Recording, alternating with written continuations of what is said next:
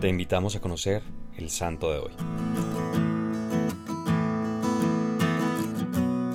Hoy celebramos al patrono de los monaguillos y los acólitos. Hoy celebramos a San Tarcisio. Antes de hablar de Tarcisio, es necesario saber que, en el siglo III en Roma, Valeriano, el emperador, era duro y sanguinario.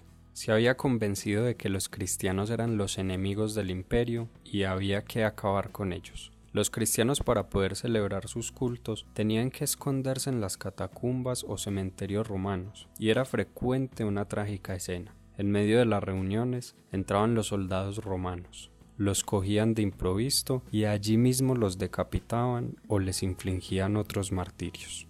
Tarcisio frecuentaba las catacumbas de San Calixto en Roma y era muy fiel a los compromisos cristianos. Siendo aún muy pequeño tuvo que ver una que otra vez estas atrocidades. Se había vuelto común ver a los adultos sufrir martirios, así que este joven decidió seguir la suerte de los mayores cuando llegara su hora. Amaba mucho la Eucaristía y por relatos de la época es posible deducir que era un acólito. Al parecer, ser cristiano en Roma en el siglo III era una decisión temeraria. Las persecuciones de Valeriano hacían que cada vez fuera más difícil reunirse, y la costumbre de llevar la Eucaristía a los presos y a los enfermos resultaba cada vez más peligrosa. Un día estaban celebrando la Eucaristía en las catacumbas de San Calixto y el sacerdote preguntó quién estaba dispuesto a llevar la Eucaristía a los demás hermanos y hermanas que la esperaban, muchos de ellos encarcelados por profesar la fe de Cristo. Seguramente en nuestros días pocos se atreverían a levantar la mano, pero en ese momento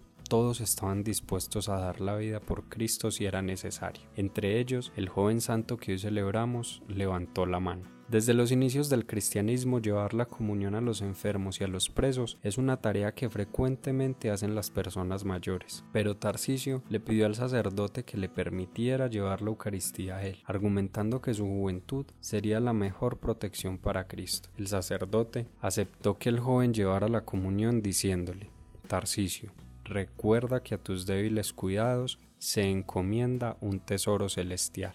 En el camino encontró algunos jóvenes que lo invitaron a jugar, pero Tarcisio dijo que no podía.